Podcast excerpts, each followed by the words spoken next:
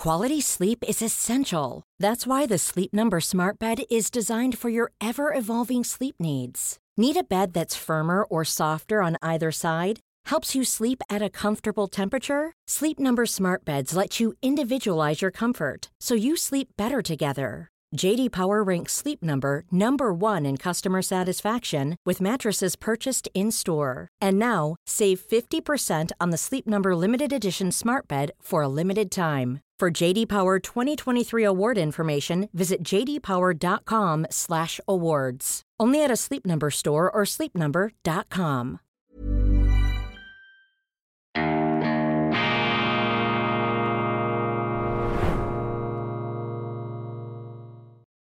Grüezi miteinander, ganz herzlich willkommen und einen wunderschönen guten Morgen, meine sehr verehrten Damen und Herren, liebe Freunde. Ich begrüße Sie aus Rom, aus dem Hauptquartier, aus dem Epizentrum der christlich-europäischen Zivilisation zu dieser schweizerischen Ausgabe von Weltwoche Daily, die andere Sicht unabhängig, kritisch, gut gelaunt am Mittwoch, dem 10. Januar 2024. Ich bin zutiefst beeindruckt von dieser Führung, die ich gestern genießen durfte durch den Vatikan. Viele interessante Gespräche, unter anderem mit Kardinal Koch, dem großen Schweizer Kleriker und katholischen Würdenträger, auch ein brillanter Theologe. Wir haben uns unterhalten über die Bedeutung des Christentums und seine Krise, vor allem auf unserem Kontinent. Was ist dagegen zu tun und was steckt dahinter? Ich werde demnächst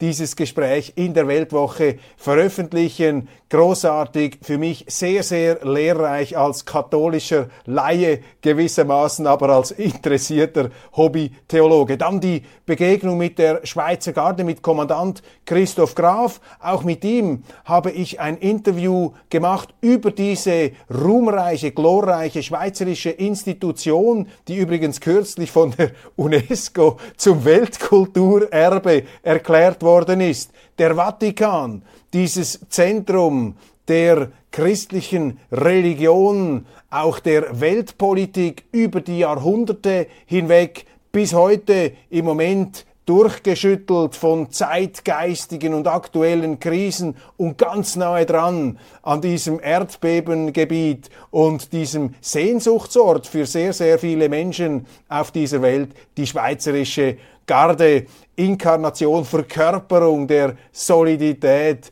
und der Verlässlichkeit, auch der Treue unserer schweizerischen Gardisten, die dort seit vielen, vielen hundert Jahren Dienst leisten. Sie spüren es, eine Fülle von Eindrücken, die mich regelrecht überwältigt haben. Ich werde versuchen, in den nächsten Sendungen das Ganze einigermaßen gestaffelt aneinander vorbei hier vielleicht rüberzubringen, um Sie teilhaben zu lassen an dieser Faszination. Und ich bin ja der dezidierten Auffassung, dass wir uns in diesem Jahr viel vertiefter mit dem Christentum auseinanderzusetzen haben, mit dem Wurzelgrund unserer Welt, mit der Grundlage auch unserer demokratischen, freiheitlichen Zivilisation. Es ist so viel von Werten die Rede, aktuell die Wertegemeinschaft wird sozusagen wie ein Kriegsbanner vor sich hergetragen, aber viele dieser ähm, Werte Enthusiasten, sie wissen vielleicht gar nicht oder reflektieren meines Erachtens viel zu wenig, was diese Werte eigentlich sind und auf welchem Boden wir letztlich stehen. Und Kardinal Koch hat mir sehr etwas Bedeutsames äh, gesagt. Er hat nämlich formuliert, dass wenn die Welt ihren Glauben verliert, ihren christlichen Glauben, ja, dann glaubt sie irgendetwas anderes und dann ziehen sich sozusagen die Leute zurück auf die Schrebergärten ihrer Überzeugungen, nichts gegen Schrebergärten, aber äh, die Schrebergärten der eigenen Überzeugung werden dann sozusagen verabsolutiert und gegen andere Schrebergärten gestellt, was dann natürlich zu Konflikten und auch zu Kriegen führen kann. Also eine heillose Welt, eine zerrüttete Welt, die den Boden unter den Füßen verloren hat. Das ist natürlich ein Thema, das wir hier im Vatikan besprochen haben. Sehr, sehr interessant für einen reformierten Zürcher wie mich an äh, dieser, ähm, an dieser geschichtlichen Erfahrung gewissermaßen teilzunehmen, etwas zu schnuppern an Atem der Geschichte, der zweifellos durch den Vatikan und durch Rom, die ewige Stadt. Ich freue mich schon auf weitere Rundgänge in den vatikanischen Gärten, weitere Gespräche mit Kardinälen und ich versuche auch noch einen Abstecher zu machen ins alte, ins heidnische Rom des Forum Romanum mit dem Palatin, dem berühmten Palasthügel, wo einst die römischen Cäsaren und Imperatoren residierten. Und nicht zuletzt auch der größte Jurist der römischen Welt, nämlich Cicero, der dort eine Villa einst sein eigen nannte, bis er dann zermahnt wurde in den Wirren des römischen Bürgerkriegs im Gefolge von äh, Cäsars Tod ähm, nach 44 vor Christus. Ein anderes weites Feld von großer, von äh, unbezwingbarer Faszinationskraft. Doch nun steigen wir ein, bevor ich gänzlich abhebe in die historischen Gefilde, steigen wir ein in die Aktualitäten in die interessanten Nachrichten aus der Schweiz. Das einst wohl weltweit beste Gesundheitssystem unserer Schweiz ist völlig überlastet. Der Grund, ein wesentlicher Grund, vielleicht einer der wichtigsten und viel zu wenig zur Kenntnis genommenen Gründe ist die Überbevölkerung, ist die drohende 10 Millionen Schweiz. Aber natürlich auch unüberlegte Regulierungen sind eine Ursache für immer mehr zutage tretende Probleme in unserem Gesundheitswesen. In der Tageszeitung Blick, in der sogenannten Boulevardzeitung, ähm, stand eine sehr berührende Geschichte des eineinhalbjährigen Luca, der seit sechs Monaten an einer sehr schmerzhaften bakteriell bedingten Mittelohrentzündung leidet und diese Krankheit wird immer schlimmer. Aber wegen der Richtlinie der Gesellschaft für Anästhesiologie dürfen Kinder unter drei Jahren nur in Spitälern mit spezialisierter Kinderanästhesie und Intensivpflege operiert werden. Im November wurde der kleine Luca ins Kinderspital Zürich überwiesen, dann der Schock, Mitteilung von vier Monaten Wartezeit, auch in anderen Kinderspitälern eine sehr lange Warteliste. Ich kenne eine Frau, die unlängst wegen eines Sturzes auf dem Eis die Hand gebrochen hat. Sie leidet enorme Schmerzen, kann aber erst nach mehreren Tagen an einem Zürcher Regionalspital operiert werden. Andernorts ging es noch viel länger. Das ist eine der vielen Folgen, eine von vielen Folgen der Überbevölkerung. Die Gesundheit wird immer teurer, Qualität, Effizienz und Patientenwohl gehen zurück. Gleichzeitig der staatliche Einfluss, die ganze Regulierungsmonstrosität, die darüber gestülpt wird. Und das sind eben Auswirkungen, die uns in der Schweiz zu denken geben müssen. Auch Mitte-Politiker machen sich neben der SP, den Grünen und den Gewerkschaften für die 13. AHV-Initiative stark, etwa der Tessiner Nationalrat Giorgio Fogno. Äh, wir haben über dieses Anliegen gesprochen. Es geht ja darum, den AHV-Rentnern sozusagen einen 13. Monatslohn, eine 13. AHV zu spendieren. Sie werden beim Kampagnenauftakt der Linken mitmachen, diese Mitte-Politiker einstmals CVP, und dies interpretiere ich als weiteres Zeichen dafür, dass die Mittepartei unter ihrem Präsidenten Gerhard Pfister, der sozusagen den säkularen Heiligen unter den Schweizer Politikern darstellt, sehr geschickt, wie er sich da inszeniert, aber nach meinem Geschmack vielleicht etwas allzu unkritisch, wie die Journalisten darauf reagieren. Auf jeden Fall sehen wir an solchen Initiativen, an solchen Standortbezügen ähm, seiner Mittepolitiker, wie stark diese Partei eben nach links gerückt ist. Und es wird sehr, sehr spannend ähm, sein zu sehen, welche Position die Gesamtpartei zu dieser Initiative einnimmt, welche die heute schon unsicher finanzierte AHV um weitere 5 Milliarden Franken jährliche Kosten in die roten Zahlen schicken wird. Das ist äh, die Folge, die immer ausgeblendet wird, aber es ist eine Initiative, bei der man sich ausrechnet, jetzt auch in äh, bürgerlichen Kreisen, dass es tatsächlich ähm, gelingen könnte, hier den Ausbau eines unsolide, eines nicht nachhaltig finanzierten Sozialwerks ähm, hier doch auszubauen. Vielleicht eben auch deshalb, weil aufgrund von vielen anderen spendierfreudigen Dummheiten unserer Regierung, denken wir an die Überbevölkerung, dass die Leute, die Schweizer einfach mal sagen, du, jetzt reicht's, jetzt wollen auch wir hier einen Schluck aus der Pulle, wollen wir ähm, Geld ähm, bekommen. Auf jeden Fall wird diese Initiative, sollte sie angenommen werden, die AHV weiter in Schieflage bringen. Fies ist, dass die Initianten nicht sagen, wie sie das Ganze finanzieren ähm, werden. Schlussendlich wird es zu einer Erhöhung der unsozialen Mehrwertsteuer und der unsozialen, ja, zu einer unsozialen Erhöhung der Lohnabzüge kommen. Eine Verteuerung letztlich der Arbeitskosten in der Schweiz und damit eine Hypothek für unsere Wirtschaft, für unseren Wohlstand und damit natürlich auch wieder für die ähm, Finanzierbarkeit unserer Sozialwerke. In den falschen Hals geriet am Montag vielen Teilnehmern eines UBS-Kundenanlasses im Kongresshaus mit mehreren hundert ähm, Besuchern der Auftritt des früheren Chefs des militärischen Nachrichtendienstes des heute 79-jährigen Altdivisionärs Peter Regli. Eigentlich Hey, I'm Ryan Reynolds. At Mint Mobile, we like to do the opposite of what Big Wireless does. They charge you a lot, we charge you a little. So naturally, when they announced they'd be raising their prices due to inflation, we decided to deflate our prices due to not hating you. That's right. We're cutting the price of Mint Unlimited from $30 a month to just $15 a month. Give it a try at mintmobile.com slash switch. $45 up front for three months plus taxes and fees. Promo for new customers for limited time. Unlimited more than 40 gigabytes per month. Slows. Full terms at mintmobile.com. One size fits all seems like a good idea for clothes until you try them on. Same goes for healthcare. That's why United Healthcare offers flexible, budget-friendly coverage for medical, vision, dental, and more. Learn more at uh1.com. wäre es darum gegangen, den Kunden die Weltlage zu erklären und Anlagechancen aufzuzeigen. Es war explizit keine politische Veranstaltung. Umso deplatzierter wirkten die Ausführungen von Regli. Er schäme sich für die schweizerische Neutralität. Er ehrte die Ukrainer, bewunderte Zelensky. Trump wäre eine Katastrophe für Europa, befand der Weltdeuter Regli, lobte die Ukraine-Fahnen am Bürkliplatz in Zürich und rief Slava Ukraini in den Saal Ruhm der Ukraine.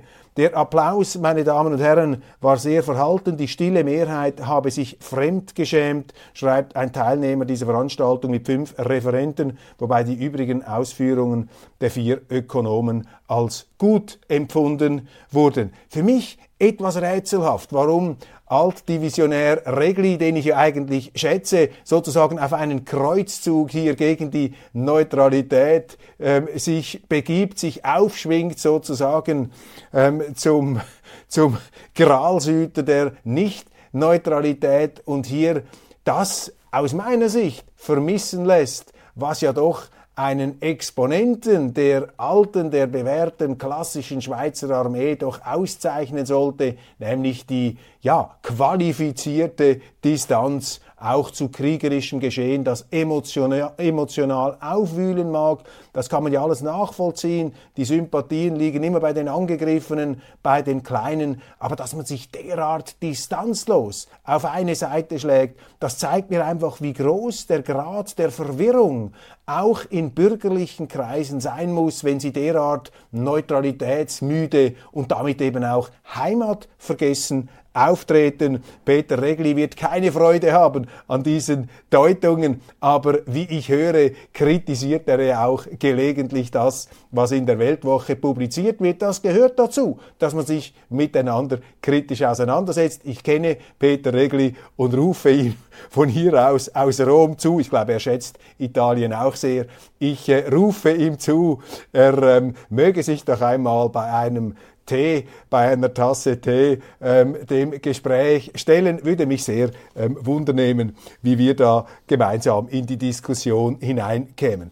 Ausgezeichnete Kolumne, meine Damen und Herren, von Gerhard Schwarz in der gestrigen Neuen Zürcher Zeitung. Er spricht von den schön geredeten bilateralen drei, das große Thema. Ich werde es morgen auch in der Weltwoche zur äh, Sprache bringen diese neu aufgegleisten Rahmenverträge, ähm, diese Einpackung.